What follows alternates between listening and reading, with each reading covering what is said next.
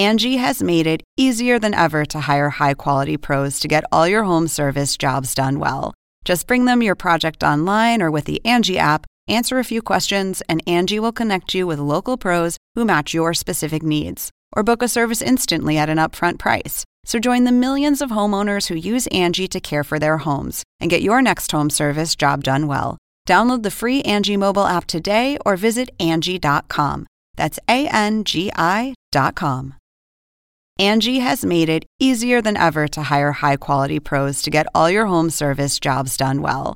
Just bring them your project online or with the Angie app, answer a few questions, and Angie will connect you with local pros who match your specific needs. Or book a service instantly at an upfront price. So join the millions of homeowners who use Angie to care for their homes and get your next home service job done well. Download the free Angie mobile app today or visit Angie.com. That's A N G I.com.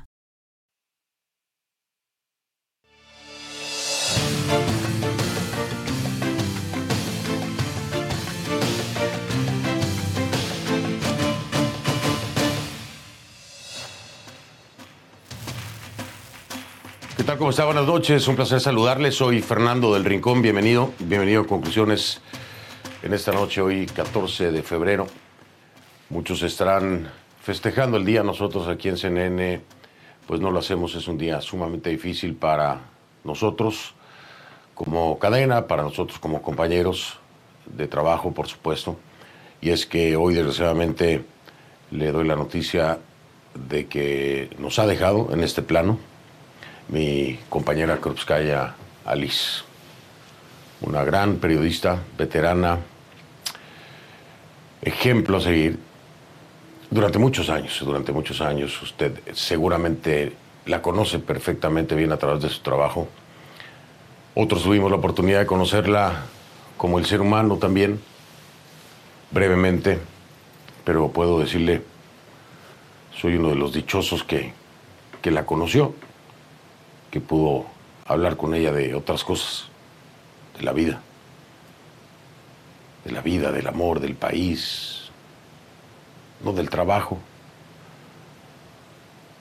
Y dejará, sin duda alguna, un enorme, enorme hueco en el periodismo, pero también un enorme hueco en todos aquellos que, que la conocimos, en sus seres queridos, en, en sus seres amados se nos adelantó nuestra Cruzcaya. Así que bueno, la estaremos recordando el día de hoy en esto que para nosotros es sumamente lamentable y que por supuesto a través de nuestra señal extendemos nuestra solidaridad a sus familiares, a sus amigos, alrededor del mundo porque sin duda alguna le dio la vuelta con su trabajo, pero principalmente allá en México a toda la gente que día a día convivía con ella dentro y fuera de, de CNN. Te vamos a extrañar, mi querida Kuzkaya. Te vamos a extrañar, pero tu legado, tu legado ese siempre, siempre se quedará con nosotros. Nos encargaremos de, de seguir tus pasos. Iniciamos.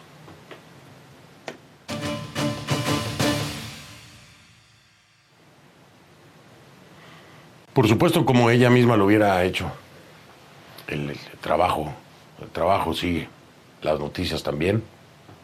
Y en honor a ella, por supuesto, hay que trabajar, hay que trabajar y hacerlo duro. Ese fue el ejemplo, el ejemplo de Cruzcaya. Vamos a iniciar entonces. El tema eh, de hoy va a ser Venezuela desde dos frentes. Eh, los dos son de derechos humanos, pero por supuesto uno eh, desde una organización otra desde el activismo que al mismo tiempo se ha convertido en una víctima más de esta nueva arremetida por parte del régimen de Maduro. Vamos a iniciar con el foro penal. Por eso le pido que me acompañe utilizando la etiqueta numeral conclu foro penal. Ese es el hashtag conclu foro penal.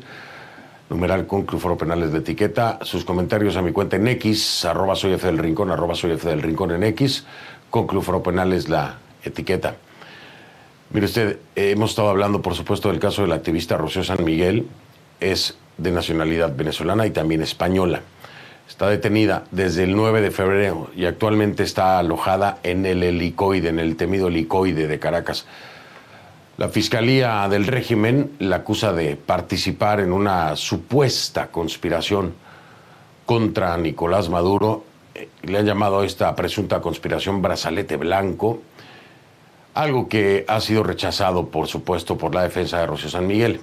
Y aunque fue detenida el viernes 9 en el Aeropuerto Internacional de Maiquetía, como se lo reportamos, que está en la ciudad de Caracas, no se supo nada de ella, ¿eh? sino hasta el domingo 11.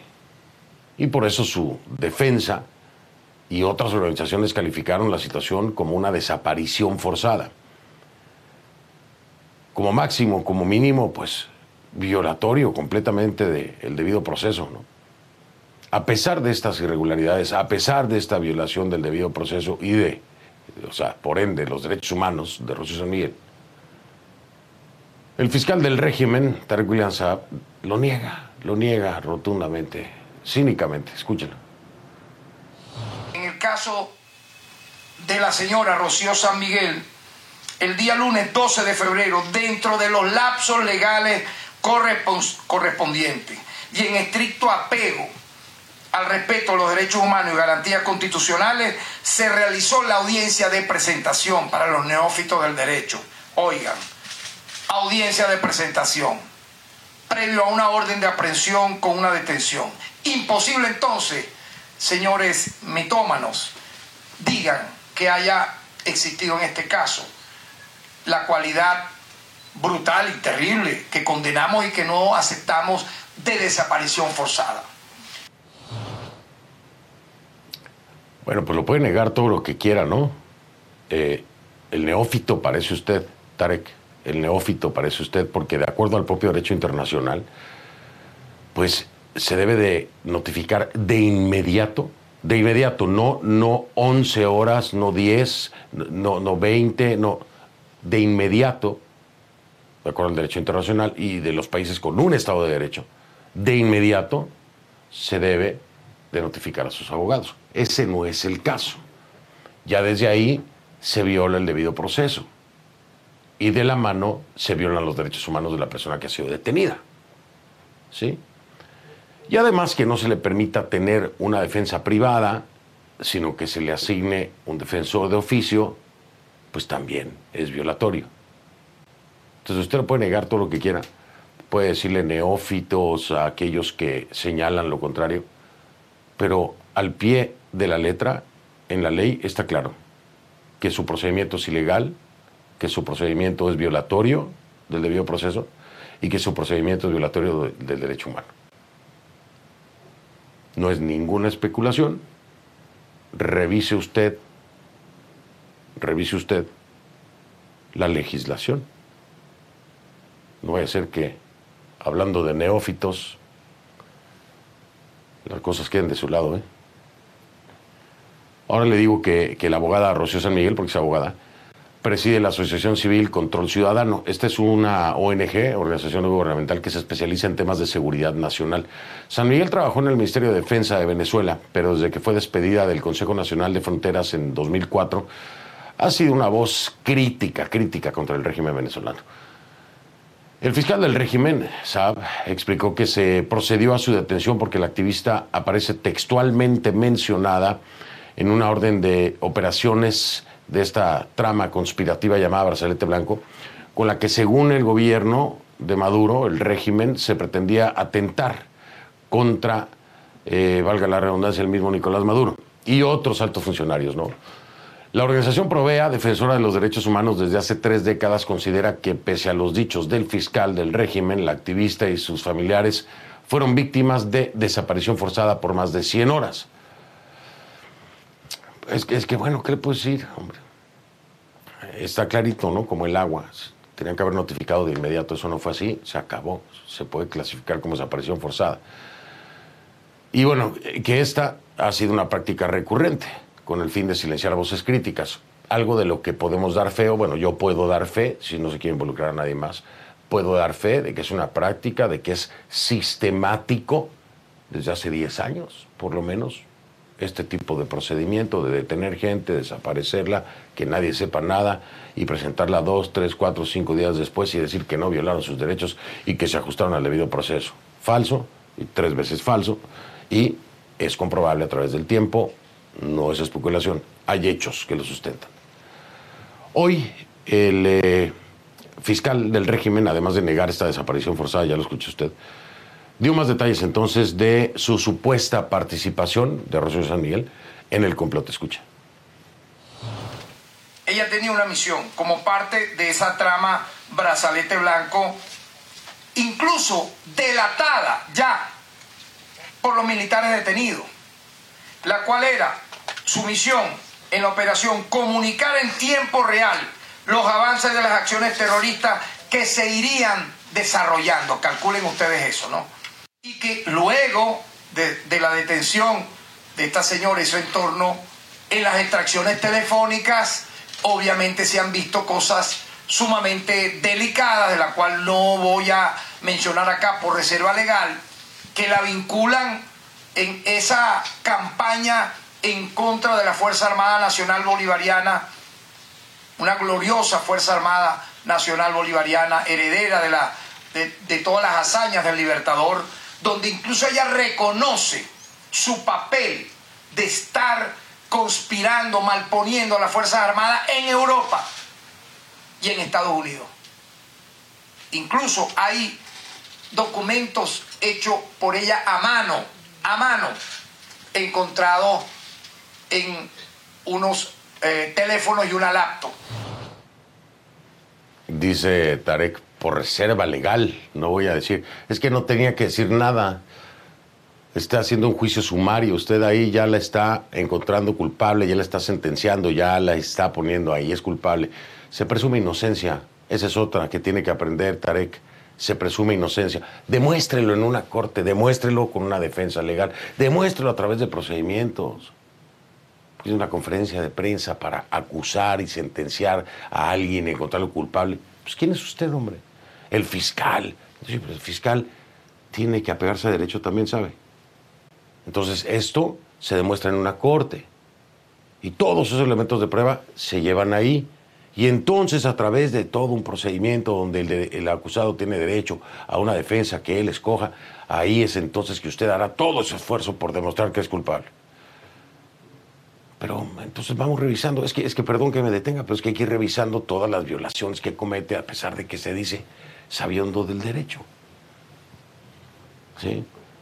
¿Qué más agregó Saab? Dice que le dictaron medidas cautelares a cuatro personas allegadas, ya lo habíamos reportado, a al activista, supuestamente porque ocultaron medios probatorios pertenecientes a San Miguel. La expareja de la abogada Alejandro González también está detenido, acusado de revelación de secretos políticos y militares relacionados con la seguridad de Venezuela, cargos, por supuesto, negados por la defensa. Escucha. Que luego de nosotros detenerla a ella, su entorno más cercano actuó al margen de la ley, lamentablemente, al ocultar y encubrir medios probatorios pertenecientes a dicha ciudadana. En vez de colaborar con la justicia, colaboraron con la persona que estaba al margen de la ley, llevándose esos elementos probatorios, incluso que tuvieron un periplo. Estuvieron primero en Higuerote, luego en Caracas, terminaron apareciendo en Guárico, pero la justicia venezolana tiene una, un alcance siempre impecable y pudimos recuperar dichos aparatos. Vamos con mi invitado de esta noche, si le parece.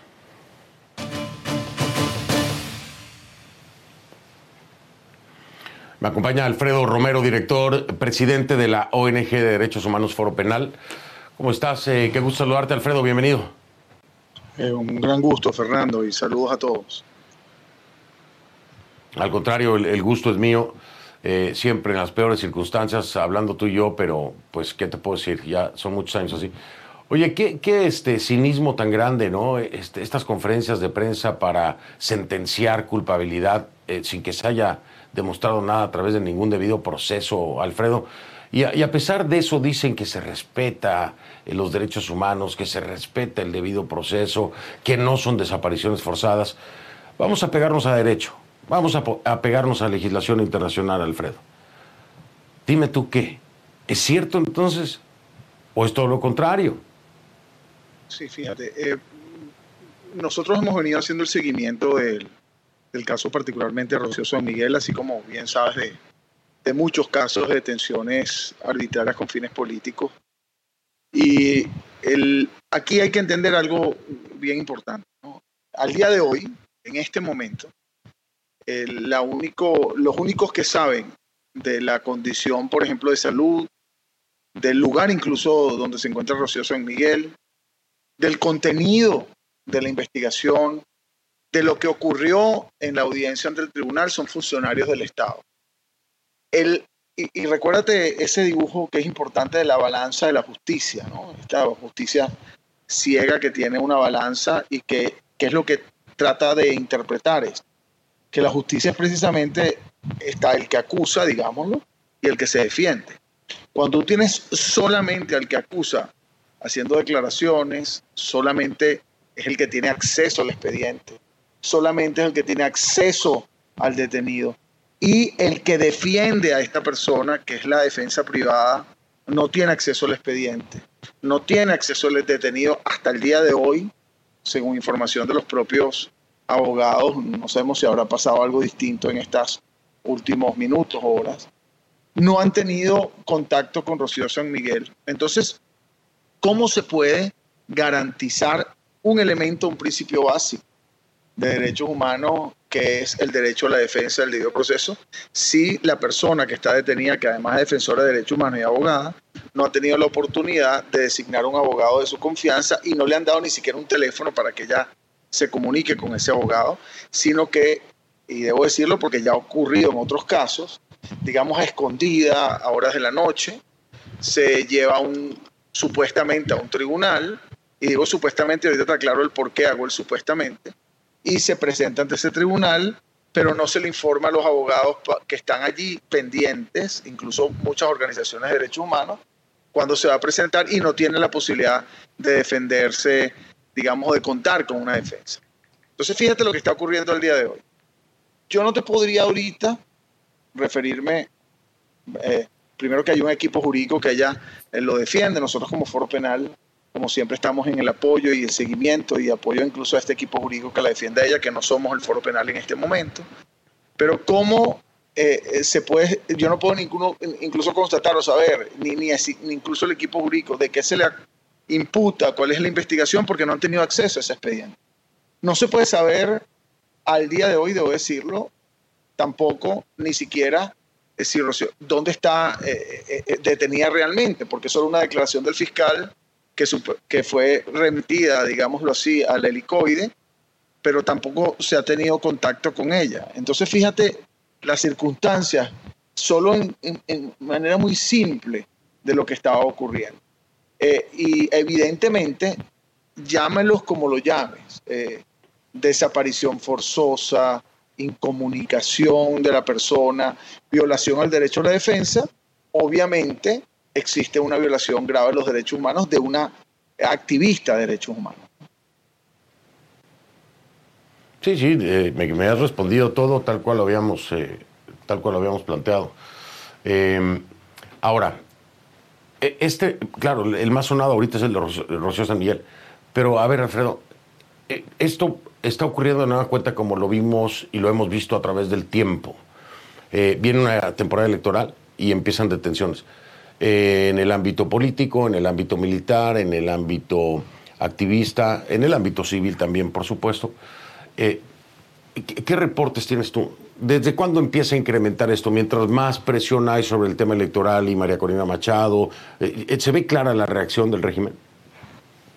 Sí, bueno, yo quería recordarte que desde el principio de año ha venido ocurriendo detenciones relacionadas, por cierto, con esta digamos, la campaña de María Corina Machado. Hay que recordar que una de las personas involucradas directamente en la comisión de primarias, que fueron estas elecciones internas de la oposición que se realizaron, donde resultó electa María Corina Machado, fue también detenida. Fue el caso de Roberto Abdul. Y te digo el caso de Roberto Abdul, que es presidente de la organización Súmate, que, repito, colaboró con esta organización de las primarias, donde resultó electa María Corina Machado. Roberto Abdul también al principio se denunció la desaparición forzosa. La esposa lo, denunció porque no se tenía información ni comunicación con él. Y la presentación, es decir, no fue que, que tampoco lo sabemos en el caso de Rocío San Miguel cómo ocurrió, porque los abogados ni nadie, digámoslo, imparcial, porque la imparcialidad está del lado de, del balance, es decir, el detenido, no la imparcialidad está del lado del Estado, que es el que imputa, acusa y realiza una investigación. La imparcialidad está precisamente en poder defender y contrarrestar lo que el Estado de, de alguna manera está estableciendo. En el caso de Roberto Adul, el tribunal se traslada a la sede del helicoide y realiza la audiencia de presentación, que es la primera audiencia donde el detenido se presenta en el mismo lugar donde el detenido se encontraba recluido y donde no se sabía que se encontraba allí.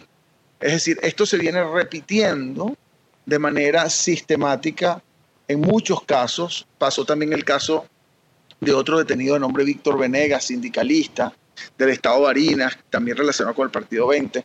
También se realizó la audiencia en el tribunal, le digo porque yo estaba allí eh, y no se informó eh, cuándo se iba a realizar la audiencia y se, presentó escondida en el tribunal. También ocurrió con tres otros coordinadores del partido 20 de María Corina Machado que al día de hoy se encuentran detenidos y también se realizó la audiencia imponiendo el defensor público, permitiendo el derecho a la defensa. ¿no? Sí.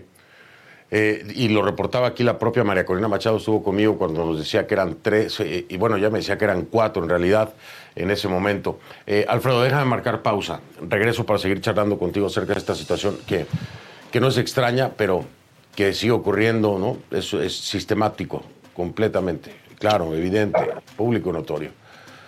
Hago pausa, regreso. Estoy con Alfredo Romero, director, presidente de la ONG de Derechos Humanos Foro Penal. Ya Angie has made it easier than ever to hire high quality pros to get all your home service jobs done well. Whether it's routine maintenance, an emergency repair, or a dream project, Angie lets you compare quotes from multiple local pros, browse homeowner reviews, and even book a service instantly. Angie's been connecting people with skilled pros for nearly 30 years. So the next time you have a home project, bring it to Angie to get your job done well. Download the free Angie mobile app today or visit Angie.com. That's A-N-G-I.com.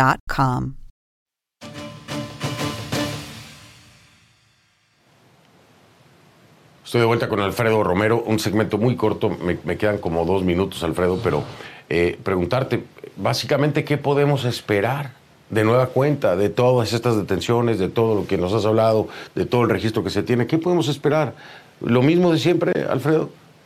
Bueno, yo, yo creo, eh, Fernando, que no es inteligente honestamente esta detención de Rocío San Miguel por parte del régimen. Quiero decir que, ha, sido efectiva el uso de la represión para intimidar, etcétera, pero en el caso de Rocío San Miguel, una defensora de derechos humanos que obviamente está escalando, eh, eh, eh, llamarlo así, la, la atención sobre este caso, no le veo explicación a mantenerla privada de libertad, incluso pensando como abogado del diablo. ¿no?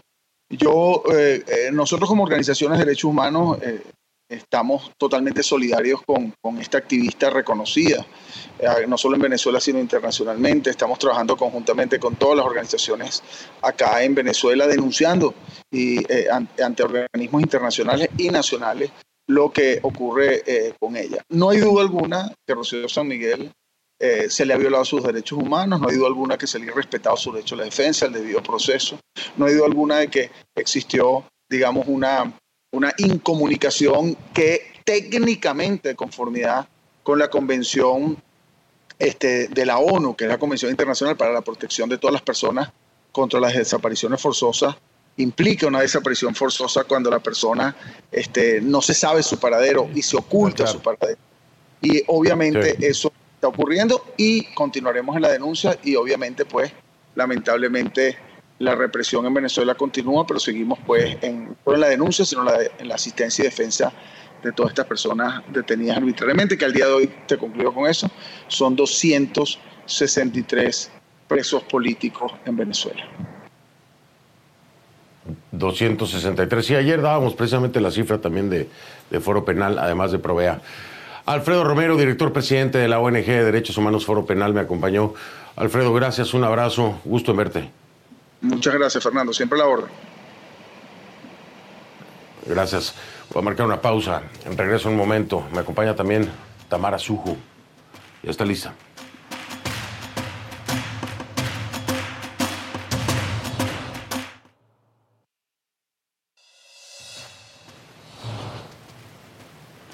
F del Rincón en Instagram y en Threads, F del Rincón en Instagram y Threads, y en X, arroba soy F del Rincón, arroba soy F del Rincón. Ya vengo.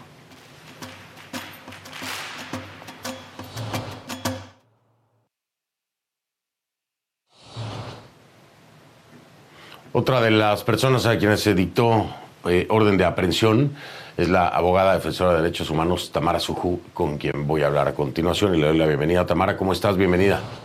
Buenas noches, Fernando. Encantada de estar en tu programa. Al contrario, gracias a ti. Eh, bueno, pues también orden de aprehensión, por supuesto que muy difícil que puedan ejercerlo contigo. Eh, pero, a ver, ¿Te llamó la atención? ¿Te agarró por sorpresa? ¿Lo veías venir? Pues fíjate, Fernando, la, em, no me agarró por sorpresa la, orden de aprehensión. ¿no? Eh, lo que he hecho toda mi vida, como tú lo sabes bien, es denunciar. Y en el caso en el que me están mezclando, eh, me, acusan de supuestamente eh, ser o conocer los casos del el, caso, por el caso de brazalete blanco, ¿no? por haber denunciado la desaparición de Ángelo Heredia. Es decir, ellos, el fiscal argumenta que como yo denuncié y denuncié cuando estaba sucediendo, yo conocía de cualquier plan de estos que ellos están este, eh, diciendo, que sabemos que muchos de esos planes pues, son montajes. ¿no? Entonces, por haber denunciado esa desaparición y este, posteriormente la desaparición de otros oficiales, porque no solamente el capitán Angelo Heredia, o sea, es la, desaparición, por ejemplo, de, de hoy, está cumpliendo también el, mismo tiempo que el capitán Heredia está cumpliendo hoy de desaparecido el capitán eh, Carlos Sánchez, ¿no? Entonces, eh, perdón, el coronel Carlos Sánchez. Entonces, lo que ellos argumentan es que por denunciar esas desapariciones, porque muchas veces, como tú sabes, Fernando, esa denuncia sirve para salvaguardar la vida de estas personas de alguna forma, decir que ellos lo tienen, ¿verdad? Y que mis informantes de primeras fuentes son primero su familia y después, por supuesto, personas que uno conoce dentro de esos organismos que no se quieren hacer parte de esos crímenes y que avisan que está pasando algo. Entonces, me, sí me agarró por sorpresa, pero por supuesto, este, que yo seguiré haciendo mi trabajo porque ese es el trabajo que hay que hacer para denunciar estos criminales, ¿no? Eh, eh, básicamente por tu activismo, ¿no? Y este exponer quienes están bajo el, voy a decir entre comillas, resguardo del régimen, porque de resguardo pues no hay nada, pero entre comillas, resguardo del régimen, entonces ya eres parte de, del plan paranoide de, de esta gente del brazalete blanco, ¿no? Es lo que me estás diciendo. Esto, por supuesto, no te ha limitado para seguir haciendo tu, tus denuncias. Te reuniste hoy con, con Almagro, firmaron eh, un acuerdo, que es Casla Institute, por supuesto, y el secretario general o la secretaria general de la OEA. Este acuerdo, eh, ¿sobre qué es, eh, mi estimada Tamara, y por qué ahora? Mira, Fernando, este, en el marco de la investigación que está llevando a, a, cabo la Corte Penal Internacional, el proceso de investigación, no nos olvidemos que la Secretaría General, junto con un panel de expertos independientes, en el año 2018 llevó a cabo una investigación este, con eh, ese panel de expertos hizo, eh, recibió denuncias, hizo eh, audiencias públicas y produjo un informe que determinó que en Venezuela se habían cometido crímenes de lesa humanidad, el cual fue llevado por el secretario general a la Corte Penal Internacional y seis estados parte del estatuto avalaron dicho informe, lo que hizo que eh, una etapa del proceso del examen preliminar fuera superada para que se abriera más pronto la investigación. ¿no? Entonces, en ese, en ese panel de expertos, muchas víctimas originales denunciaron sus casos, fueron a la OEA, expusieron sus casos y lo que vamos a hacer en este acuerdo que hemos firmado hoy es buscar esas víctimas, es eh, ubicarlas, es saber dónde están y es eh, simplemente actualizar sus casos y preguntarles si quieren continuar con su denuncia. Además de eso, vamos a recibir nuevos casos, Fernando, e importantísimo, este, lo que yo quería conversar contigo y hacer un llamado. el llamado es a todas aquellas víctimas que no han denunciado y a todos aquellos funcionarios, Fernando, es funcionarios de organismos de inteligencia, funcionarios de organismos de inteligencia y de funcionarios de seguridad eh, eh, militares o civiles que no quieran seguir siendo parte de esta estructura criminal a que denuncien al Estado venezolano. Es ahora, Fernando, es ahora, déjame, déjame interrumpirte, Tamara, déjame interrumpirte para detallar cómo es que lo pueden hacer, porque esto es muy importante. Déjame marcar pausa para regresar y que nos detalles cómo es que lo pueden hacer, cuáles son las vías, cuáles son los medios si, les ofrecen alguna garantía de protección, porque hay mucha gente que no denuncia por miedo, ¿no? Sobre todo en este régimen. Vamos a hablar de eso al regresar. Estoy con Tamara Suju, abogada defensora de derechos humanos, directora ejecutiva de Casla Institute y delegada de la Asociación Mundial de Juristas ante la Corte Penal Internacional. Ya ven.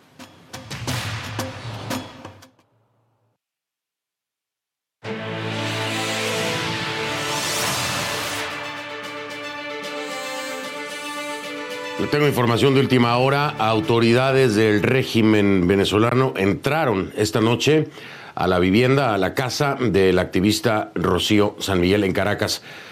Pudimos constatar, CNN pudo constatar que ingresaron al lugar al menos seis funcionarios de tres corporaciones del Estado. En el lugar estaba Miranda Díaz San Miguel, que es la hija de la directora de la ONG Contra el Ciudadano, y también llegó uno de sus abogados. Por supuesto, CNN contactó al área de prensa de la Fiscalía del régimen para pedir más detalles del hecho, pero bueno, nos respondieron que no tienen información al respecto. Eh, se confirma entonces eh, este allanamiento, este allanamiento a la vivienda de Rocío San Miguel en Caracas. Más, información le dejo saber. Eh, los temores de que hagan esto son muchos, no voy a decirle cuáles, usted sabe. Estoy con Tamara Sujú y, me, decía, me decía Tamara, estamos conminando, llamando aquellos que quieran denunciar precisamente pues, más violaciones por parte del régimen eh, de Nicolás Maduro. Eh, pero le decía Tamara, ¿cómo? ¿Cómo pueden hacerlo? Porque hay mucha gente que le da miedo, Tamara, hacerlo, pues por las consecuencias que pueda traer, ¿no?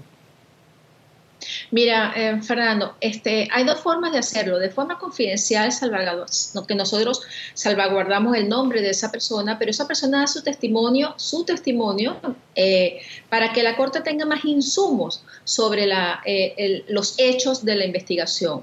Y de forma, pues, confidencial para la Corte en la parte investigativa hasta que el equipo investigativo decida que esa persona sirve para ser testigo, ¿no? Entonces, en la parte que yo te estaba comentando de las personas que, eh, que trabajan para el régimen, que han trabajado para el régimen, recibimos, vamos a recibir sus denuncias de forma confidencial para la Corte, para el equipo investigativo, cuyos nombres no van a ser usados si ellos no quieren que el día del juicio, ¿verdad?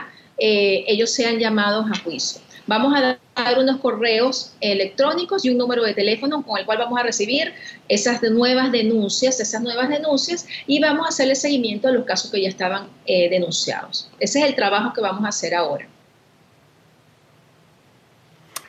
El volumen de denuncias, Tamara, a, mí, a, ver, a mí me, me preocupa, por supuesto, pasan las décadas y el volumen de denuncias que hay no trae una consecuencia contundente. ¿Vamos a seguir así, Tamara? No, no, Fernando, yo pienso que es más, el régimen está ayudando mucho a acelerar ese proceso en la, justicia internacional, en la Corte Penal Internacional en este caso que estamos hablando, ¿no? Porque hay otras justicias eh, eh, con casos eh, venezolanos, ¿no? Claro, Pero en en el caso de la Corte Penal Internacional, yo creo que todo lo que está haciendo el régimen en este momento con su, con su eh, este plan eh, que, ha, anunciado con total impunidad, invitando a sus seguidores a ejecutarlo, ¿verdad? Es una clara muestra para la Fiscalía de la Corte Penal Internacional de que ellos están dispuestos a continuar, a continuar deteniendo, torturando, eh, desapareciendo, a personas a pesar de que tienen abierta una investigación.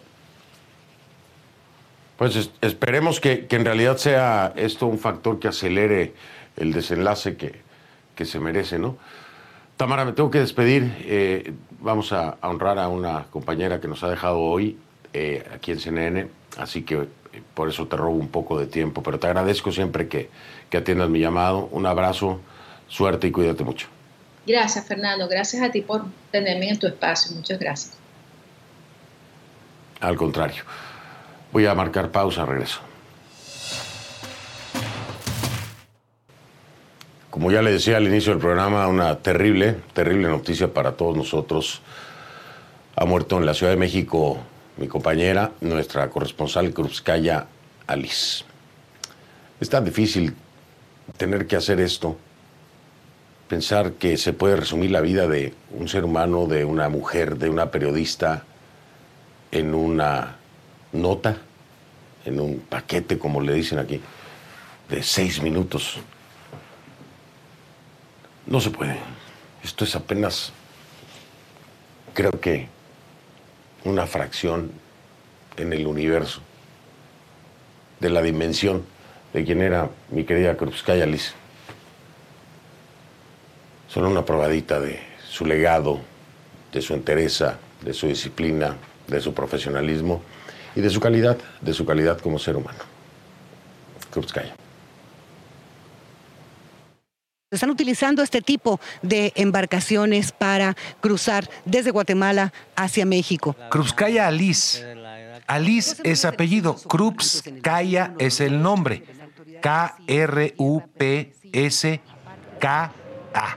K-R-U-P-S-K-A-I-A. Krupskaya. Así repetía en el teléfono, en ocasiones muchas veces cuando solicitaba entrevistas, porque pocos podían escribir o pronunciar su nombre en el primer intento. Ese pulso cotidiano quizás los ha hecho desistir de cualquier intento por pasarse al otro lado. Su voz, por el contrario, está grabada desde la primera vez en la memoria de quienes la vimos, la vieron y escucharon narrar una y mil noticias a las que sus dotes narrativas convertían en historias inolvidables. ¿Qué es lo que será de su futuro? A esta colombiana nacida en Cali la escucharon millones en toda América a través de los medios en los que trabajó tras graduarse como periodista de la Universidad Centroamericana en Nicaragua. A ese país llegó con su familia y ahí comenzó como corresponsal en Centroamérica para NBC, Canal de Noticias, y Univisión, cadena con la que fue reconocida con un premio Emmy y el premio anual de la Unión de Periodistas de Nicaragua por la cobertura del paso del huracán Mitch por Centroamérica. Inundando y dejando incomunicadas. Con CNN comenzó a colaborar desde su entrañable Nicaragua a finales de la década de los 90 y en 2006 se integró a la corresponsalía de la Ciudad de México. Con su mirada ayudó a informar con aguda precisión a las audiencias de todo el continente. El depuesto presidente Manuel Zelaya no pudo llegar a Tegucigalpa tal y como lo había previsto. Por mencionar solo algunas de sus coberturas, el golpe de Estado en Honduras, a través de este túnel donde Joaquín El Chapo Guzmán... También fue Alice la corresponsal que recorrió los sitios en los que se escondió el narcotraficante Joaquín El Chapo Guzmán tras ser capturado luego de su segundo escape en prisión. Parte del túnel que queda aproximadamente a 7 metros bajo tierra, bajo esta casa que... La problemática social y de seguridad generada por el tráfico de drogas fue también una constante en sus reportes, así como la violencia, la violencia generada por los grupos criminales en distintas ciudades de México. En el bar Heaven de la capital del país el Fue profundo el seguimiento que le dio a la desaparición y posterior asesinato de 11 jóvenes del bar Heaven en la Ciudad de México en 2013. Bert escribe con cuidado una frase que lo encierra todo. Y a la desaparición de los 43 estudiantes de la Escuela Normal de Ayotzinapa Guerrero en 2014. Lo más doloroso son los niños. Duele mucho y me llega en el corazón. Pero ahí van, bajo el inclemente sol, agotados. Nunca se quebró, no lloró en cámara por más dura que fuera la realidad que la rodeaba. Así fuera la extenuante jornada de un padre centroamericano junto a sus hijos en una caravana de migrantes en Oaxaca. Renata Ramos busca a su madre. O el desesperado llamado de una familia para rescatar a un ser querido sepultado bajo los escombros de un edificio en ruinas, después de aquel terremoto de 2017 en la capital mexicana. Tras el sismo del 19 de septiembre. y por esa cobertura, ella, junto con el equipo de México, se alzó con un premio Emmy. No me rompiste. Agrega que su agresor murió y nunca fue denunciado ante las autoridades. Krupskaya sabía que ella, la periodista, no era la historia y que si estaba ahí era para contarla. Fuera de cámara, quienes trabajamos con ella, sabemos que sí lloraba y que las lágrimas y la indignación afloraban cuando había que reportar la dura realidad que enfrentan las mujeres en nuestra región. ¿Hay motivos para celebrar? Ninguna. No hay. La distancia profesional con la que abordaba sus asignaciones nunca impidió su cercana calidez con los protagonistas de las historias que reportaba. Que ya cumplió un año. Lo demostró en su trabajo sobre las madres, hijas y hermanas de los desaparecidos en el país. Fue algo tan impresionante porque no me imaginaba realmente estar ahí. Fue el inicio de una pesadilla que la llevó por varios estados del país. Y en el especial de 2020, México, la trata, un retrato de la lacerante violencia y explotación sexual que enfrentan especialmente miles de mujeres cada día. Lilia García Andrade, asesinada en Ciudad Juárez en febrero. Los feminicidios en México, las protestas contra la violencia de género fueron igualmente grandes coberturas en su voz y sus letras. Y yo hago las mochilitas y me voy a la vía del tren. Gracias, gracias. Krups, Krupskaya, ayudó también a divulgar las iniciativas de aquellas mujeres que hacen todo y más para cambiar su realidad. Como cuando escribió en 2013 sobre las patronas, el incansable grupo de voluntarias dedicadas, a veces más allá de sus propias limitaciones, a ayudar a los migrantes a su paso por Veracruz. Ser mujer es aprender a decir no a sociedades y costumbres Cientos de historias y 10 años después, en el especial Retratos de Vida por el Día Internacional de la Mujer, Krupskaya destacó las historias de cuatro mujeres ajenas entre sí, pero unidas, unidas por su valiente lucha contra la adversidad. Yo lloraba por muchas cosas, ¿no? Claro que también por la modificación de mi cuerpo. Narradora de batallas humanas, cotidianas, pero a la vez extraordinarias, Krupskaya siempre supo acercar a la audiencia, como ella decía, dando voz a los que no la tienen a los periodistas silenciados, a las mujeres violentadas, a las víctimas de la naturaleza y de la crueldad de otras personas. Todas historias que, como ella misma dijo en 2023, son historias de seres humanos. Cuyas vidas se cruzan con nosotras, porque es imposible no hallar en sus relatos el nuestro y en su lucha su ejemplo. Soy Krupskaya Liz. Gracias por acompañarnos. Tantas vidas, tantas vidas que viviste, mi querida Krupskaya, a través de tu trabajo. Descansa en paz.